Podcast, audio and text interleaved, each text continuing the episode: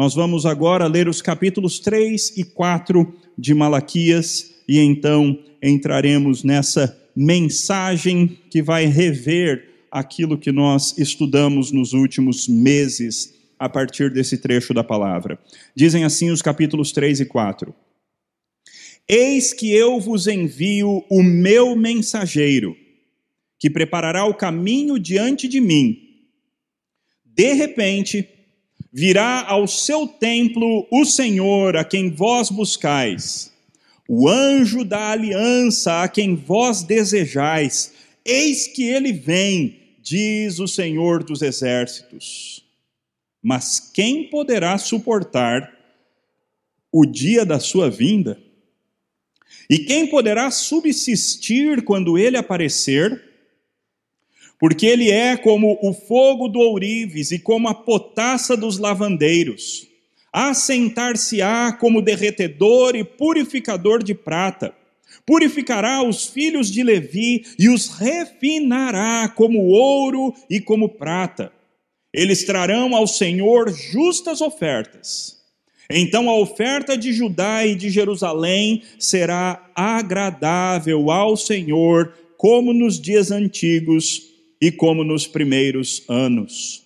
Chegar-me-ei a vós outros para juízo, serei testemunha veloz contra os feiticeiros e contra os adúlteros, e contra os que juram falsamente, e contra os que defraudam o salário do jornaleiro, e oprimem a viúva e o órfão, e torcem o direito do estrangeiro, e não me temem, diz o Senhor dos Exércitos. Porque eu, o Senhor, não mudo. Por isso vós, ó filhos de Jacó, não sois consumidos. Desde os dias de vossos pais vos desviastes dos meus estatutos e não os guardastes. Tornai-vos para mim, e eu me tornarei para vós outros, diz o Senhor dos exércitos. Mas vós dizeis: em que havemos de tornar? Roubará o homem a Deus?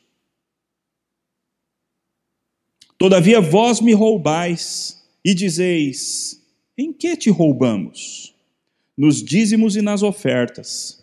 Com maldição sois amaldiçoados, porque a mim me roubais, vós, a nação toda.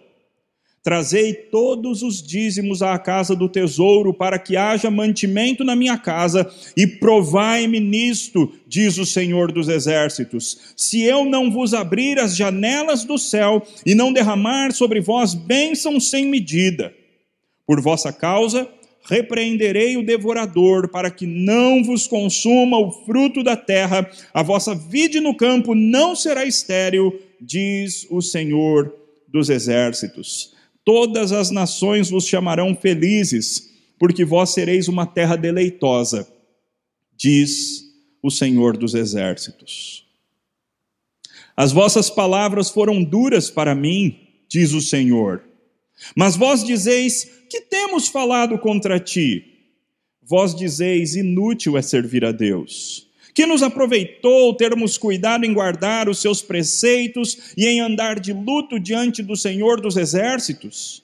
Ora, pois nós reputamos por felizes os soberbos, também os que cometem impiedade prosperam, sim, eles tentam ao Senhor e escapam. Então os que temiam o Senhor falavam uns aos outros. O Senhor atentava e ouvia. Havia um memorial escrito diante dele para os que temem ao Senhor e para os que se lembram do seu nome. Eles serão para mim particular tesouro naquele dia que preparei, diz o Senhor dos exércitos. Poupá-los-ei como um homem poupa a seu filho que o serve. Então vereis outra vez a diferença entre o justo e o perverso, entre o que serve a Deus e o que não serve. Pois eis que vem o dia, e arde como fornalha. Todos os soberbos e todos os que cometem perversidade serão como o restolho. O dia que vem os abrasará, diz o Senhor dos exércitos, de sorte que não lhes deixará nem raiz, nem ramo. Mas para vós outros que temeis o meu nome, nascerá o sol da justiça, trazendo salvação nas suas asas. Saireis e saltareis como bezerros soltos na estrebaria, pisareis os perversos, porque se farão cinzas debaixo, debaixo das plantas de vossos pés, naquele dia que prepararei, diz o Senhor dos Exércitos. Lembrai-vos da lei de Moisés, meu servo, a qual lhe prescrevi em Horebe para todo o Israel, a saber, estatutos e juízos. Eis que eu vos enviarei o profeta Elias, antes que venha o grande e terrível dia do Senhor. Ele converterá o coração dos pais aos filhos, e o coração dos filhos a seus pais, para que eu não venha e fira a terra com maldição. Vamos mais uma vez falar com nosso Deus. Pai querido, fala conosco o Senhor que já usou o teu mensageiro, mensageiro de Avé, Malaquias, o Senhor que já o usou para nos abençoar nos últimos domingos, nós pedimos que hoje o Senhor mais uma vez mostre a tua bondade para conosco. E pedimos que o Senhor mexa no nosso coração. Transforma-nos de dentro para fora, transforma-nos com o poder, com a iluminação do Santo Espírito de Deus. Dá-nos graça, portanto, ó Pai, nós te pedimos em nome de Jesus. Amém. Muito bem, meus irmãos, então nos últimos domingos, já há dois meses pelo menos, nós temos estudado o livro do profeta Malaquias. Nós vimos várias coisas neste livro, mas hoje nós queremos ver alguns, alguns dos, ah, das lições mais importantes que nós aprendemos. A lição mais importante que nós aprendemos neste livro é que Deus quer ter um relacionamento conosco. É interessante porque o que nós temos no livro é um grande diálogo. Deus entra como que entra no coração do povo, detecta os pensamentos mais profundos que habitavam no coração do seu povo, então Deus traz à tona esses pensamentos então os discute. O que nós temos é uma discussão de relacionamento. Assim como casais, por vezes, têm que se assentar e dialogar e conversar sobre coisas que precisam melhorar no relacionamento do casal, é isso que Deus faz conosco no livro de Malaquias. Deus nos convoca para termos uma conversa séria a respeito do nosso relacionamento com Ele. Meus irmãos, entendam, Deus não precisaria fazer isso. Aliás, o nome que Deus mais se revela nesse livro é o Senhor dos Exércitos, que é um dos nomes mais fortes de Deus. É um nome que mostra que Ele é o Rei dos Reis, o Senhor dos Senhores, o Deus que governa sobre todas as nações, o Deus que tem nas mãos as chaves secretas de todas as bombas nucleares que cada nação tem. É esse que é o nosso Deus o Senhor dos exércitos. Ele tem nas mãos cada exército poderoso de cada nação. Ele tem nas suas mãos todo o poder.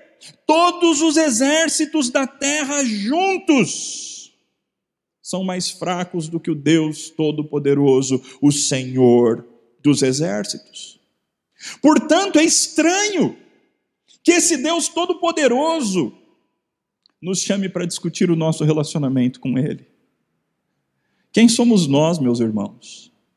Quem somos nós para ter a honra de que o Senhor, o Rei dos Reis, se importe conosco? Deus poderia e ele, e ele teria todo o direito de fazê-lo, e não haveria nenhum mal se ele fizesse exatamente isso. Deus poderia simplesmente nos fulminar a todos a uma, de uma só vez, em um só segundo, com um estalar de dedos, ele poderia nos fulminar a todos e nós seríamos merecedores disso. Mas ao invés disso, neste livro Deus nos convida a discutirmos o nosso relacionamento com Ele. A primeira coisa que Deus diz é: Eu amo vocês, eu vos tenho amado. Ao longo da vida de vocês, ao longo das eras, eu tenho amado um povo, e eu tenho cuidado deste povo, e eu tenho formado este povo, e eu tenho dirigido este povo, mas vocês questionam em que o Senhor nos tem amado. Talvez esta seja a sua realidade. Nesses tempos de pandemia, nesses tempos de isolamento social, nesses tempos de dificuldade financeira para alguns, dificuldade de saúde para outros, luto para tantas pessoas, talvez alguns cheguem a questionar em que que o Senhor nos tem amado. Ah, meus irmãos, se Deus mostrasse o quanto ele já fez por nós, se Deus mostrasse quantos livramentos, quanto cuidado, quanto amor, quanto perdão, quanta paciência, quanto direcionamento das nossas vidas a despeito da nossa cabeça dura, nós ficaríamos impressionados. Ao mesmo tempo, quando Deus nos mostra como é que Ele trata aqueles com quem Ele não tem um relacionamento, então nós vemos de maneira clara a distinção entre os servos de Deus e aqueles que não o são. Deus faz isso lá no capítulo 1, apresentando a nação de Esaú, os filhos de Esaú, os Edomitas. Enquanto os israelitas eram preservados século após século, os Edomitas são destruídos e Deus promete que eles nunca mais conseguiriam se reerguer. E meus irmãos, é impressionante porque até hoje Israel ainda existe. Os judeus ainda estão espalhados pelo mundo, vários deles em posições de liderança. Enquanto isso, os edomitas sumiram completamente e no lugar de sua morada antiga nós só encontramos ruínas. Depois, ainda no capítulo 1, na segunda parte, Deus diz: Vocês têm desprezado o meu nome. E o povo, mais uma vez, provando a sua insensibilidade espiritual. Esse povo então pergunta: quem? Eu?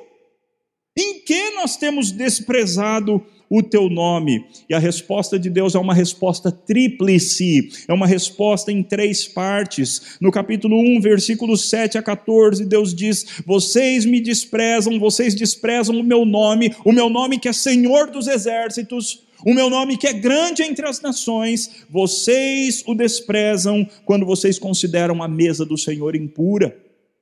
Quando vocês oferecem qualquer sacrifício em cima da mesa do Senhor, quando vocês apresentam qualquer animal imundo diante do Senhor, animais defeituosos, mas nós já não mais apresentamos sacrifícios de animais ao Senhor, não é mais esse o culto que Deus aceita da nossa parte, porque o grande sacrifício cabal e completo já foi feito. O Senhor Jesus Cristo disse: está consumado. Mas nós somos chamados a apresentar os nossos corpos como sacrifício vivo, santo e agradável a Deus, que é o nosso culto racional. Você tem apresentado o melhor de você para Deus? Você tem apresentado o melhor de você para Deus. Se você se comparar quem é você no trabalho e quem é você na igreja, será que você tem apresentado o melhor para Deus? Se você comparar quem é você na família e quem é você na igreja, no reino de Cristo, como um servo de Deus, será que o melhor está sendo apresentado a Deus? Se você comparar você nos jogos e no lazer, e você como servo de Deus, o melhor é para Deus. Nós desprezamos o nome do Senhor quando nós nos economizamos ao nos entregarmos a Ele. Eles estavam desprezando o nome do Senhor também, quando os sacerdotes, ao invés de instruírem com correição as pessoas, estavam ensinando qualquer coisa e fazendo muitos tropeçarem. E meus irmãos, nós somos sacerdotes, todos nós. Nós somos sacerdotes do Deus Altíssimo. Nós somos um reino de sacerdotes, como diz a segunda de Pedro e como diz o livro de Apocalipse. E como é que nós temos nos saído como sacerdotes? Será que temos conduzido as pessoas para perto de Deus, ou o nosso exemplo e as nossas palavras afastam as pessoas do Senhor. E finalmente, ainda como resposta à pergunta: em que nós desprezamos o teu nome? Deus responde: no vosso casamento. Quando vocês são infiéis contra o vosso cônjuge, quando vocês não são sérios dentro do casamento, vocês desprezam o meu nome, porque eu estava lá. Eu fui a testemunha que testemunhei, que estava presente no dia do casamento de vocês. E quando vocês não cumprem os votos que fizeram diante de mim, vocês estão desprezando o meu nome, diz o Senhor dos Exércitos. No capítulo 2,17, Deus diz: Vocês têm me cansado. Vocês têm me cansado. É interessante porque Jesus, certa feita, disse isso para os discípulos, não é? Até quando eu sofrerei vocês? Até quando eu sofrerei vocês. Meus irmãos, não é fácil para um Deus totalmente santo entrar num relacionamento com pessoas como nós. E nós devemos tornar cada vez mais agradável para Deus ter um relacionamento conosco. Quando eles então perguntam: em que que nós temos cansado o Senhor? Então a resposta de Deus no capítulo 2, 17 até o 3, 5 foi: Vocês pensam que qualquer um que faz o mal passa por bom aos olhos do Senhor. Vocês têm questionado a minha justiça. Vocês têm questionado a minha santidade. Com a maneira de vocês de pensar, com a maneira de vocês de viver, quando vocês olham para pessoas ímpias e têm inveja delas, quando vocês olham para os maus e querem ter a vida como a vida deles. Nisso vocês estão desprezando o meu nome, porque na prática vocês estão pensando qualquer um que faz o mal passa por bom aos olhos do Senhor. Na penúltima fala de Deus, o povo, Deus então diz: Vocês têm me roubado. E o povo, mais uma vez, demonstrando insensibilidade espiritual, o povo pergunta: em que nós temos te roubado? E a resposta de Deus é nos dízimos e nas ofertas. Quando vocês não trazem os seus dízimos e as suas ofertas para a casa do tesouro, quando vocês não depositam os 10% que Deus determinou e também outras ofertas, neste caso vocês estão me roubando. Meus irmãos, esse é um assunto muito sério. Nós não podemos roubar ao Senhor nosso Deus. Independente da circunstância, independente da situação, independente da crise, nós temos que santificar o Senhor como o Senhor da nossa vida financeira. E finalmente, o último texto, o povo então diz: Deus diz: vocês têm falado contra mim, vocês têm me desprezado no coração de vocês. E a resposta de Deus é: eu vou deixar claro para vocês, se vale ou não vale a pena me servir, porque eu estou preparando um dia, eu estou preparando um grande dia. Virá um mensageiro, virá alguém que vai anteceder os caminhos do Senhor, João Batista e logo depois virá o Senhor. E depois que esse mensageiro da aliança, o anjo do Senhor, Jesus Cristo vier, então eu vou trazer o dia do Senhor. E aí eu vou deixar claro diante de todos a diferença que eu faço entre aqueles que eu amo e aqueles que eu não amo. Eu vou deixar claro porque vocês serão preservados como meu tesouro particular.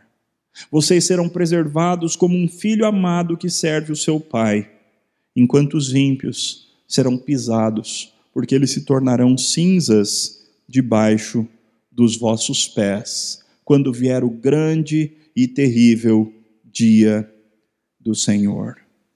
Meus irmãos, o livro de Malaquias nos ensina, portanto, que a despeito de nós termos três áreas distintas na nossa vida, a área profissional, a nossa vida que tem a ver com a vida financeira, que tem a ver com o nosso trabalho, que tem a ver com a nossa vocação, o nosso relacionamento social, nossa família, nossos relacionamentos com os nossos amigos, nossos relacionamentos com a família expandida.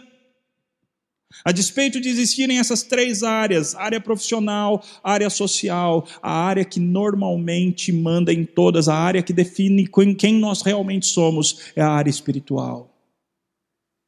Quem nós somos diante de Deus é que realmente define todo o resto. Aliás, o que é bonito da palavra de Deus é que a nossa vida não é estanque, como se fossem compartimentos independentes. Eu sou um bom marido, mas eu sou um mau profissional. Eu sou um mau profissional, mas eu sou um, um, um, um, bom, eu tenho um bom relacionamento com Deus. Eu tenho um bom relacionamento com Deus, mas eu desprezo a minha família. Meus irmãos, Deus não suporta esse tipo de coisa. Deus nos chama para sermos pessoas íntegras. Ele quer ser o Senhor do nosso casamento, o Senhor dos nossos relacionamentos, o Senhor da nossa vida profissional, o Senhor da nossa vida financeira, enquanto Ele continua sendo o Senhor de tudo. Deus não aceita sacrifícios pela metade. Deus exige de nós que nós, por inteiro, sejamos o sacrifício vivo, santo e agradável a Deus. O que, que você sente a respeito de Deus? Nesses últimos dias, dias de pandemia, nos momentos mais tênebros, mais, mais tristes, o que é que você pensa sobre Deus? É Ele o Senhor do teu casamento? Você provavelmente tem gastado muito mais tempo dentro de casa, em relacionamento com a tua esposa, com o teu esposo, com os teus filhos, quem sabe com os teus pais. Como é que tem sido esse relacionamento? Deus tem sido o Senhor das conversas, Deus tem sido o Senhor dos relacionamentos, Deus tem sido o Senhor da maneira que você trata a sua esposa, da maneira que você trata o seu marido. Deus tem sido o Senhor da maneira que você, filho, trata os seus pais, da maneira que vocês, pais, tratam os seus filhos. Será que Deus tem sido o Senhor da tua vida financeira, mesmo no meio da pandemia? Ele continua reinando soberano sobre a tua vida financeira. Meus irmãos, existem tantos que estão passando necessidade grave. Se Deus é o Senhor da tua vida financeira, então você vai fazer alguma coisa. Então você vai se importar. Então você vai ajudar de alguma maneira. Você tem aproveitado a oportunidade para falar de Deus? Será que Deus tem sido aquele que enche os teus pensamentos, aquele que enche o teu coração? Como você tem aplicado as bênçãos que Ele tem derramado sobre você? Deus nos chama, meus irmãos, por intermédio do mensageiro do Senhor, Malaquias. Deus nos chama a um novo relacionamento com Ele. Deus nos chama a um relacionamento verdadeiro, a um relacionamento não parcial, mas a um relacionamento integral. Relacionamento no qual Ele é o Senhor de tudo. Relacionamento no qual Ele é o Senhor de todas as áreas da vida. De cada aspecto do nosso pensamento, dos nossos afazeres, dos nossos relacionamentos, Ele quer ser o Senhor de tudo. E é a isso que Deus nos chama no livro do profeta Malaquias. Não precisava. Nós não acrescentamos nada a Deus. Deus não sai ganhando por ter entrado em relacionamento conosco. Mas ainda assim ele se importa. Tudo por quê? Tudo porque, como começa o livro, assim nós terminamos. Eu vos tenho amado, diz o Senhor dos Exércitos. Todo esse livro é escrito porque Deus nos ama. E Ele quer que nós entremos nesse relacionamento de cabeça e que nós o amemos também, de maneira prática em todas as áreas da nossa vida. Que Deus, assim, portanto, nos abençoe e nos agracie. Vamos orar mais uma vez ao nosso Deus. Querido Deus, Quando nós vemos, Pai, esse tão grande amor da tua parte por nós, Senhor, nós nos envergonhamos. Pai, por vezes nós falhamos, falhamos contra o Senhor, não te santificamos na nossa vida como deveríamos, não nos santificamos para ti como deveríamos. Pai, perdoa-nos quando nós não temos apresentado o nosso melhor para o Senhor, o melhor do nosso tempo, o melhor dos nossos pensamentos, o melhor dos nossos relacionamentos, o melhor da nossa vida financeira. Perdoa-nos, Pai, quando nós achamos que nós somos os senhores da nossa vida e esquecemos que Tu és o Senhor dos exércitos. Perdoa-nos quando nós questionamos o Teu amor, quando nós desprezamos o Teu nome, quando nós não somos maridos ou esposas como deveríamos quando nós falhamos como sacerdotes, quando nós falamos coisas contra o Senhor e fazemos com que pessoas se desviem por causa da nossa palavra ou do nosso exemplo. Perdoa-nos, Pai, quando nós não somos fiéis ao Senhor na nossa vida financeira.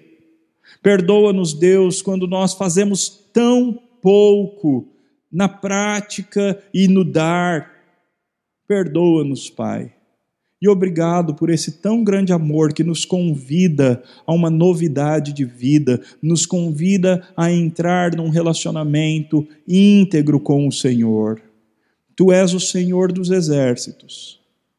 Nós não temos nada para te oferecer, mas ainda assim o Senhor nos garante: eu tenho amado vocês. E o Senhor nos convida para arrumarmos o nosso relacionamento contigo. Pai, que nenhum dos nossos irmãos que está em casa neste momento, que nenhum dos nossos irmãos que está aqui, que nenhum dos irmãos e irmãs que ouviram essas palavras ao longo desses meses, que ninguém continue igual, Pai. Pai, que eu não continue igual, mas que nós sejamos transformados pelo convite que o Senhor nos fez de sermos mais sérios mais íntegros, mais verdadeiros e mais disponíveis e dispostos no nosso relacionamento contigo. Usa-nos, portanto, e glorifica o teu nome nas nossas vidas, em nome de Cristo Jesus. Amém.